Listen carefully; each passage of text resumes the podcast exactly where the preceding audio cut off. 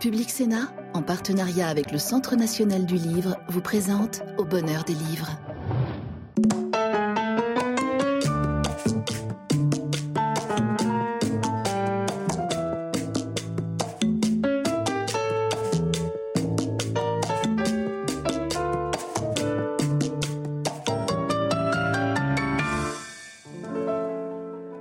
Bonsoir et bienvenue dans l'émission littéraire de Public Sénat au bonheur des livres. La France est ce drôle de pays qui a deux passions, la politique et la littérature. Et ces deux passions entretiennent entre elles d'ailleurs des relations parfois coupables. De grands écrivains ont fait de la politique, Chateaubriand, Lamartine, Hugo, plus près de nous, Malraux ou Aimé Césaire, et tant d'autres encore. Et puis de grands politiques ont été reconnus comme écrivains, je pense à François Mitterrand ou au général de Gaulle avant lui. C'est de ça dont nous allons parler ce soir dans cette émission que nous avons intitulée Roman du pouvoir et pouvoir du roman. Et nous allons le faire avec deux invités. L'un est un homme, est un écrivain qui aime la politique et l'autre est un politique qui aime les écrivains. Bernard Cazeneuve, bonsoir. Bonsoir. Bernard Cazeneuve, monsieur le Premier ministre, vous êtes euh, avocat, mais surtout vous êtes un homme politique, un homme d'État. Vous avez été dix ans maire de Cherbourg, vous avez été dix ans au moins député, vous avez été ministre des Affaires européennes, ministre du Budget, ministre de l'Intérieur et Premier ministre. Mais là, vous nous surprenez en publiant aux éditions Gallimard Ma vie avec François Mauriac, dans lequel vous déclarez votre flamme à l'auteur de Thérèse d'Esquerou, euh, du Nœud de Vipère, du Désert de l'amour ou du Bloc-Notes. Nous allons y revenir, mais nous allons commencer avec vous, Marc Duguin. Marc, bonsoir. Bonsoir. Vous êtes écrivain, vous avez à votre actif une vingtaine de, romans euh, qui sont pour la plupart très connus. La Chambre des officiers, euh, euh, La malédiction d'Edgar dans lequel vous, romanciez la vie d'Edgar Hoover, L'exécution ordinaire dans lequel vous racontiez le drame du sous-marin Kursk, et, et d'autres encore, je ne vais pas tous les citer, mais vous êtes réalisateur de films aussi, vous avez réalisé quatre films, et vous publiez aux éditions Albin Michel Tsunami qui, je dois le dire, est extrêmement efficace par le talent avec lequel vous organisez l'intrigue et campez vos personnages, jubilatoire par euh, les inventions euh, que, que, vous avez, dont, vous avez peuplé, nourri ce livre. Je ne les révélerai pas pour ne pas gâcher euh, le, plaisir du lecteur, et puis tout de même assez inquiétant par la vision de la société et de la politique qu'a votre héros, qui est aussi votre narrateur et peut-être votre porte-parole.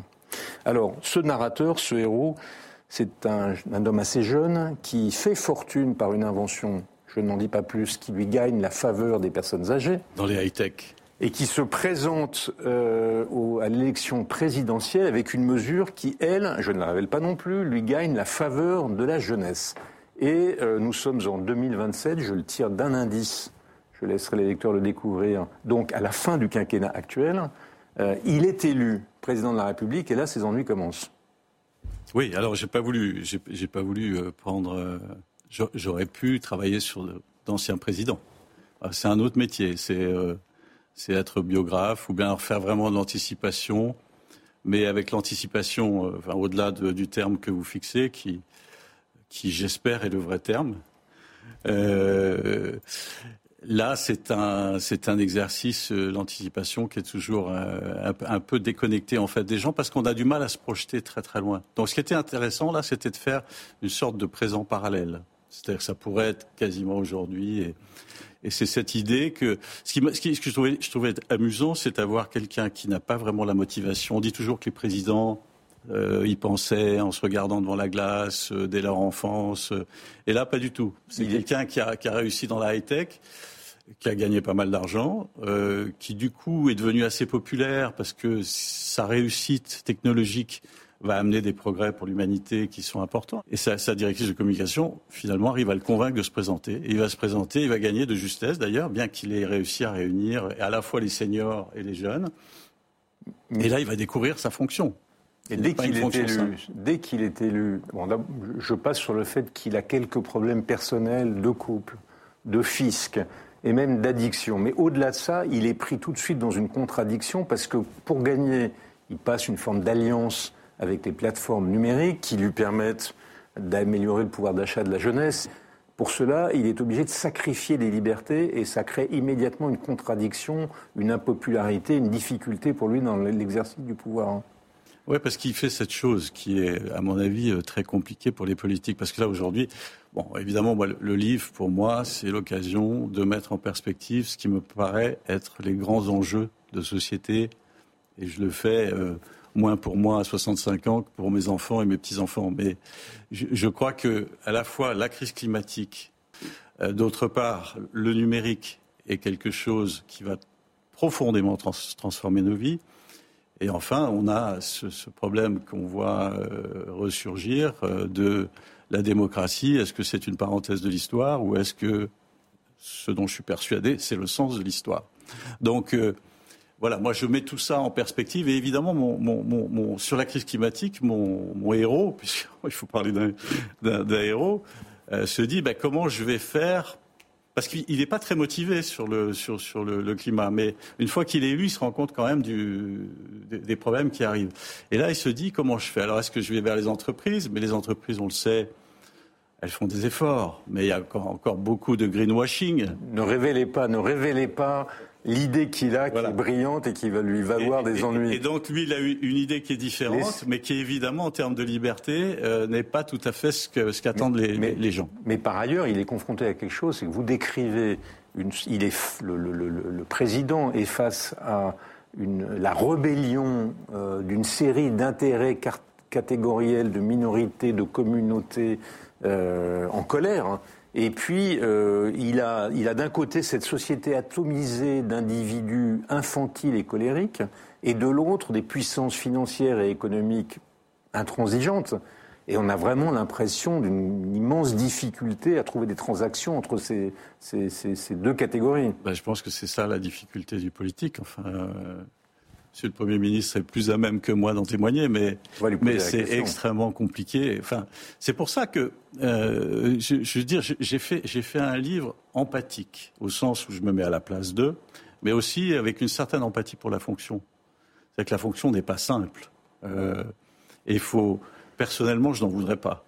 Et donc, je suis assez admiratif aussi de, ces personnes qui se disent, voilà, je, vais y arriver, je vais arriver à concilier tous ces intérêts contradictoires dans une société qui est assez bouillonnante, avec des Français qui ont quand même le, goût de la révolution, mais souvent à condition que rien ne bouge. Euh, donc, euh, euh, tout, ça n'est pas simple. et c'est intéressant de faire vivre au jour le jour, parce que finalement, le roman, c'est trois semaines.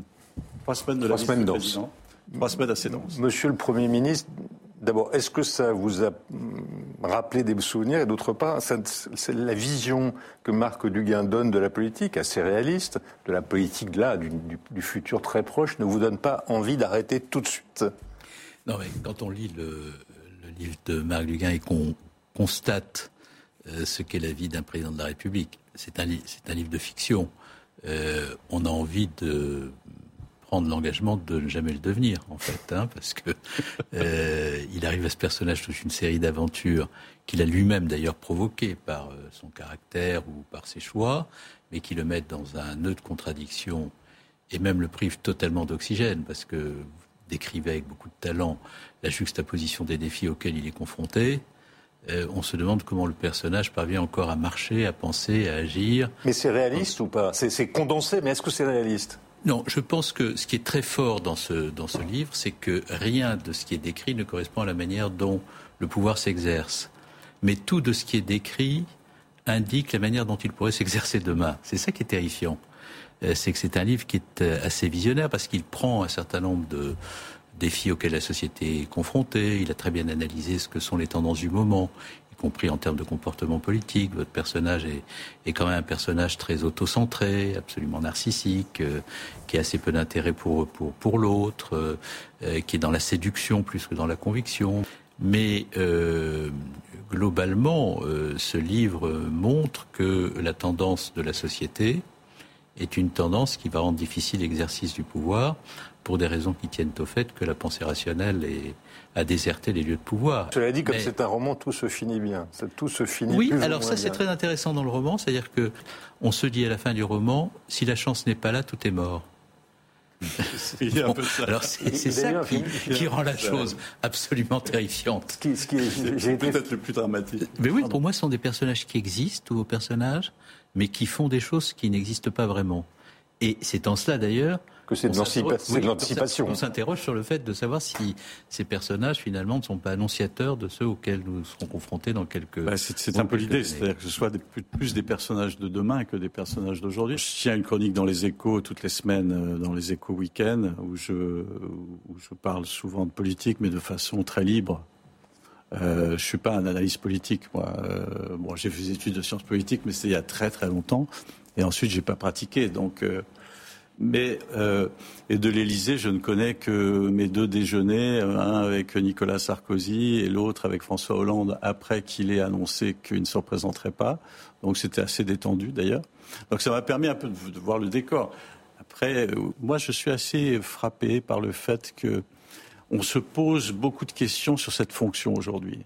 Euh, et moi je trouve que, alors ça peut-être vous paraître étonnant, mais je trouve que cette fonction est très bien définie dans la Constitution. C'est probablement par tous les aménagements et toutes les, toutes les dérives qui ont été celles de, la fonction qu'aujourd'hui on a une fonction que les gens ne comprennent plus en fait. Mais si on, si on en revient à, la Constitution euh, telle que le général de Gaulle l'avait avec euh, Debré l'avait conçue, on a quelque chose qui tient toujours la route. Il suffit, il suffit de se réapproprier l'idée qu'un président, quand il est élu, il est rarement majoritaire. Et c'est ensuite qu'il faut qu'il le devienne. C'est ça, moi, que je trouve intéressant dans la Constitution. C'est-à-dire que, euh, et je pense très, humblement que c'est ce que, Macron n'a pas compris. Il faut créer cette majorité. C'est la beauté de la fonction, moi, je trouve, que d'amener euh, d'amener à ce, de, de consensus et, surtout de ne pas mettre les mains dans le cambouis, parce que là, les gens vous le font payer très cher.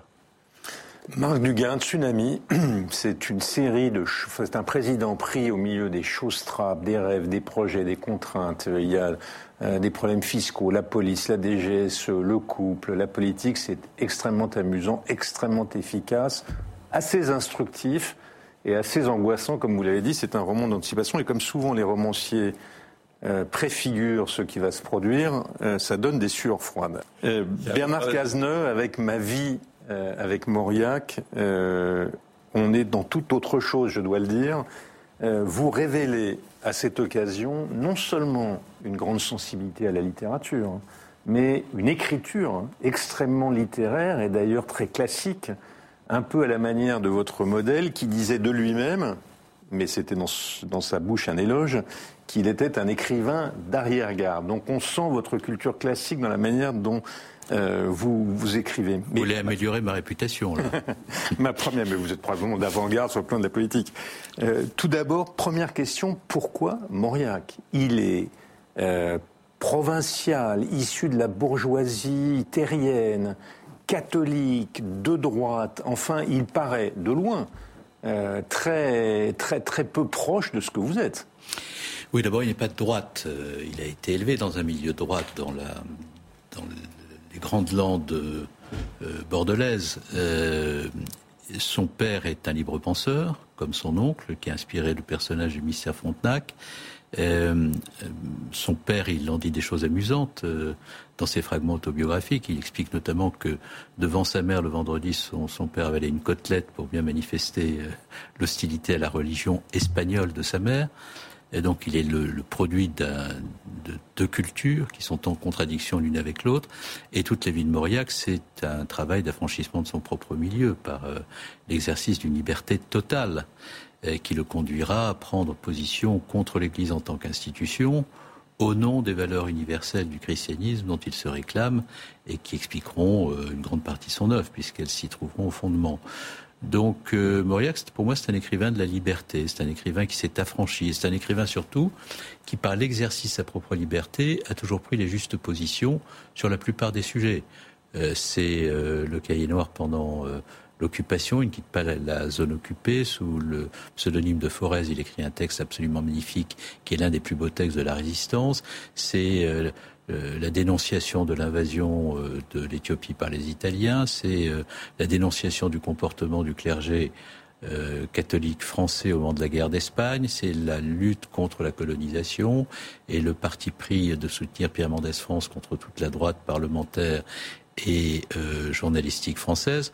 Donc on ne peut pas faire plus libre, on ne peut pas faire plus visionnaire, mais ça, on ne peut pas faire plus courageux. Ça, c'est le. Je, vous avez parfaitement raison. Ça, c'est l'écrivain politique, comme il se définissait lui-même. C'est l'auteur de l'étincelant bloc-notes, mmh. d'ailleurs republié, je le dis à ceux qui nous écoutent, euh, Vous allez opposer au romancier conservateur qui détruit les âmes noires non, non, je de la province Rancy. Je, je, comprends très très bien que vous soyez proche de cette recherche contre sa classe, contre sa, euh, contre son, son, son, église parfois, euh, contre ses origines, de, du point juste, du point vrai, du point sage.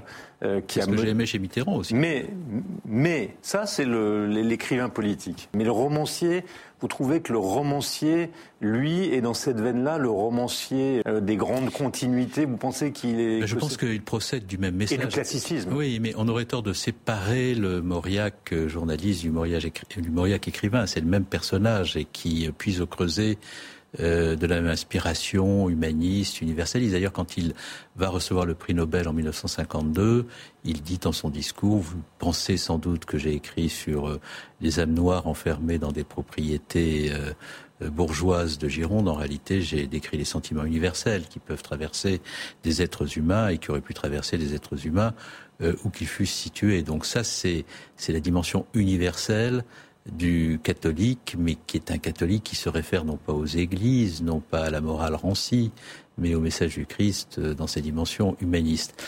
Et d'ailleurs, ce qui m'intéresse aussi chez le romancier qui décrit les âmes noires, et, c'est en cela qu'il est intéressant dans l'époque où nous vivons, c'est que euh, Mauriac ne, réduit pas ses personnages à leur faute. Hmm. Euh, y compris Thérèse d'Esquerou, qu'il présente comme, comme personnage très, très dur et très sombre et très machiavélique et très, et très possédé par ses passions et ses démons. Euh, dans les romans qui suivent, Thérèse d'Esquerou, La fin de la nuit, etc., elle, il, cherche à lui donner euh, un chemin vers la grâce. Donc il y a toujours chez Mauriac cette idée qu'on aurait grand tort de réduire les individus à leur faute. Et d'ailleurs, il prendra la défense euh, d'écrivains avec lesquels il a eu des relations frontales d'une extrême dureté. Le Brasillac, oui. Mais, mais quand contre De Gaulle. Et d'ailleurs, je voir De Gaulle pour essayer de sauver Brasillac, et il sortira du bureau de De Gaulle en disant de De Gaulle J'ai rencontré un cormoran. C'est-à-dire quelqu'un qui n'a pas compris les raisons pour lesquelles j'étais venu le voir. Mais je trouve que dans votre livre, enfin non pas que vous sous-estimez, vous évoquez bien sûr le catholicisme de Mauriac, mais euh, j'ai relu à la faveur de votre livre le magnifique discours qu'il avait fait pour sa réception au prix Nobel. Et il explique que le catholicisme est central, que bien sûr il voit que, l'énigme du mal est la question qui le préoccupe, mais qu'à côté euh, de l'énigme du mal, il y a la charité, et qu'il voit l'ombre, mais qu'il faut voir la lumière. Mais vous, qui êtes un homme politique engagé dans l'action de transformation d'une société, je, vous suppose beaucoup de charité. Mais est-ce que ça vous parle? Est-ce que ce type de roman-là, qui voit la lumière dans la charité, dans l'espérance euh, chrétienne, est-ce que ça, ça, vous parle? Est-ce que c'est en écho à votre propre univers mental? Mais bien entendu, parce que si Mauriac m'intéresse, le Mauriac euh, catholique qui écrit, c'est précisément pour des raisons qui tiennent au débat qu'il y a eu entre Camus et lui au moment de l'épuration, qui se poursuivra à l'Express, et qui est encore une fois cette idée que si l'on est comme moi de gauche, qui euh, croit euh, à la civilisation, qui croit au progrès de la civilisation, qui croit au progrès humain, qui pense que tout individu y compris le pire criminel qui est en prison, doit pouvoir être en prison rééduqué pour avoir une seconde chance. La civilisation, quand on est un progressiste de gauche, pas, pas quand on est un enragé dénonciateur, mais quand on est un progressiste de gauche, c'est cette idée que euh, un individu, quoi qu'il ait fait, ne peut pas être réduit à ses fautes. Mmh. Sinon, il n'y a pas d'espérance possible. Et moi, je le pense comme laïque, comme agnostique comme euh, héritier d'une famille qui a combattu euh, toute sa vie euh, et lui comme, l'Église, comme, et, lui comme romancier chrétien. Mais en réalité, nous puisons, avec nos différences de culture, de, milieu, à la même au, même creuset humaniste. Vous n'êtes pas frappé de la différence entre un homme politique comme Bernard Cazeneuve et le personnage qui nous arrive, que vous avez décrit, C'est le dernier des Mohicans. Parce que Bernard entre Bernard Cazeneuve, qui, qui lit profondément Mauriac, et, votre personnage. Hein et Marc Duguin. et Marc Duguin. Et votre personnage, qui est lui habité par Netflix, YouTube et TikTok, vous, vous pensez, vous, vous, pensez, vous pensez pas que l'un des problèmes précisément, c'est que la génération de politique qu'on fabrique n'est plus comme celle de Bernard Cazeneuve? Oui, parce que d'abord, euh, il y a peu d'hommes politiques qui ont cette dimension littéraire comme Bernard Cazeneuve là. Et moi, je trouve que ça, n'est pas le genre de personnalité politique qu'on pourrait dire dépassé, parce que justement les jeunes sont dans un, une sorte de d'anti-empathie euh, dont euh, je pense que Emmanuel Macron en est. Emmanuel Macron, par exemple, moi je ne l'imagine pas en train de lire un roman. Euh, mais on ne va pas faire le procès d'Emmanuel Macron en son absence. Mais, on ne va pas le faire en son absence, mais ce que je veux dire, c'est que le, le, aujourd'hui, sans, sans, faire son procès, on voit bien qu'il y a une rupture entre le, entre le peuple et lui.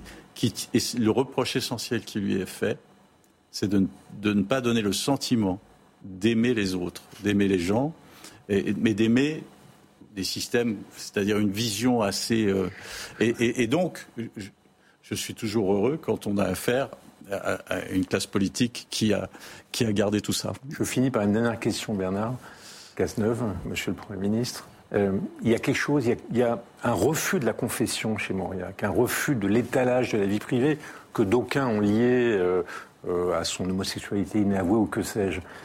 Est-ce que là encore, ce, ce, refus de, enfin, ce, cette, qui peut, cette, accusation qu'on a portée par lui, contre lui, parfois non pas d'insincérité, mais de dissimulation, elle vous paraît au contraire moderne. On, sent que vous êtes en, accord avec cette protection du misérable petit tas de secrets qu'est la vie privée. Moi, je pense que bon, ça, je pense que c'est effectivement un recul de la civilisation que de vouloir la transparence totale, surtout parce que euh, chacun, d'ailleurs dans votre roman, vous l'écrivez très bien concernant votre personnage qui euh, est lui-même parfois terrifié par tout ce que la technologie moderne, les algorithmes peuvent engendrer de finalement de recul de la civilisation au nom du transhumanisme, de la technologie, etc. Non, je pense que Mauriac est un personnage qui est de ce point de vue-là extraordinairement complexe. Il y a d'abord un effet esthétique de romancier qui veut porter de la lumière là où il veut que le regard se porte pour des raisons purement esthétiques. Deux, il y a un effet de dissimulation sans doute pour euh, euh, des raisons qui tiennent à la complexité de sa personnalité, à ce qu'il voulait dissimuler peut-être de son homosexualité, c'est possible. Et puis il y a un troisième élément, c'est que Mauriac est un visionnaire. Euh, sur l'écologie, il dit des choses d'une modernité totale dans le bloc-notes. Euh, il raconte ce que nous allons, ce que nous allons devenir 50 ans après qu'il a écrit le bloc-notes, c'est-à-dire mm. tout ce que vous décrivez aussi dans votre roman sur euh, l'état de la planète, le réchauffement, etc. Et, et sur la relation de l'individu à sa propre vie privée, il a l'intuition dans le bloc-notes, dans les romans, que le meilleur des mondes est possible. quand je dis le meilleur des mondes, c'est une antiphrase. C'est une antiphrase, oui. Et c'est celui du roman euh, euh, dans lequel le meilleur des mondes est le pire des systèmes. Cette émission s'achève, mais avant que nous nous, quittions, euh, je voudrais que vous qu'on partage avec ceux qui nous ont suivis des, goûts de lecture, des coups de cœur. et donc, je voudrais que chacun d'entre vous évoque le livre que vous avez envie que nos, ceux qui nous ont suivis lisent. Attention, c'est satisfait ou remboursé. Hein. Il faut qu'ils aient un immense plaisir à la lecture que vous allez leur proposer. On commence par vous, Monsieur le Premier ministre. Alors moi j'ai deux auteurs. Hein. Je sais qu'il en faut qu'un, mais je vais vous en donner deux. Le premier c'est euh, Stendhal, dont j'ai redécouvert par hasard euh, une édition euh, des Promenades dans Rome, qui est un texte absolument sublime, un peu, érudit, mais très sensible sur ce que sont les déambulations de Stendhal à Rome.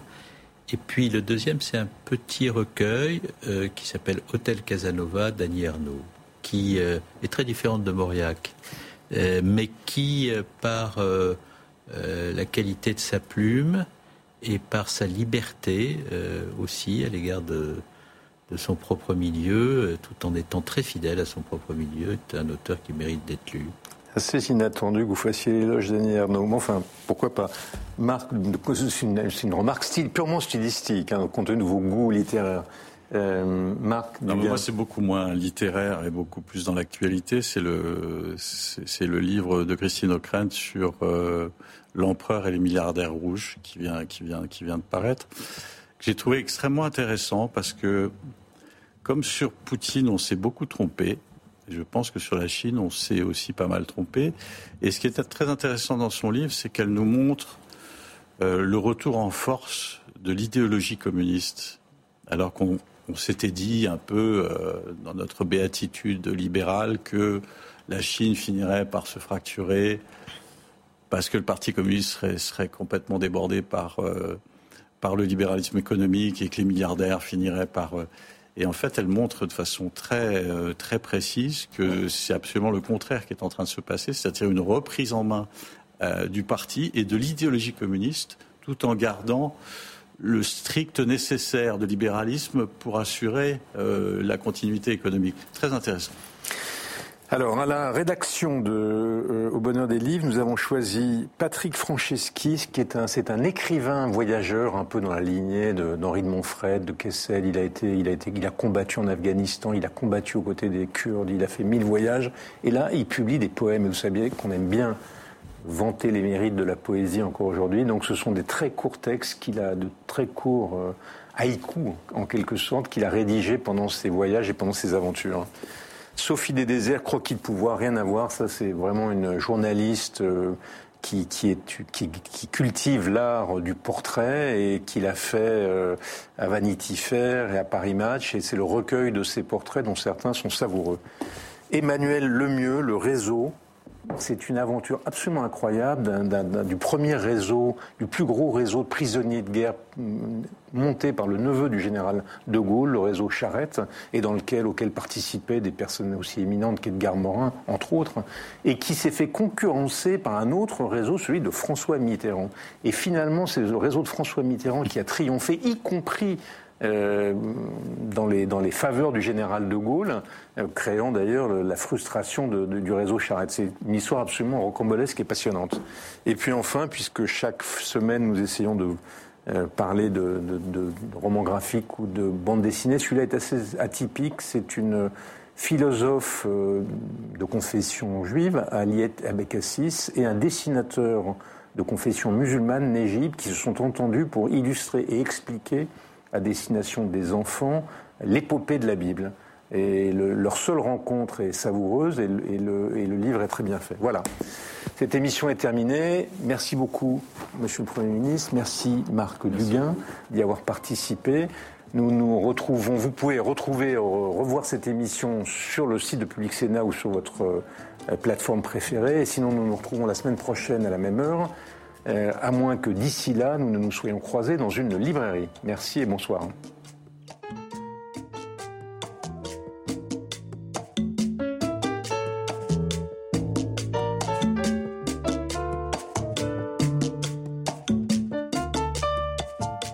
Public Sénat, en partenariat avec le Centre national du livre, vous a présenté Au bonheur des livres.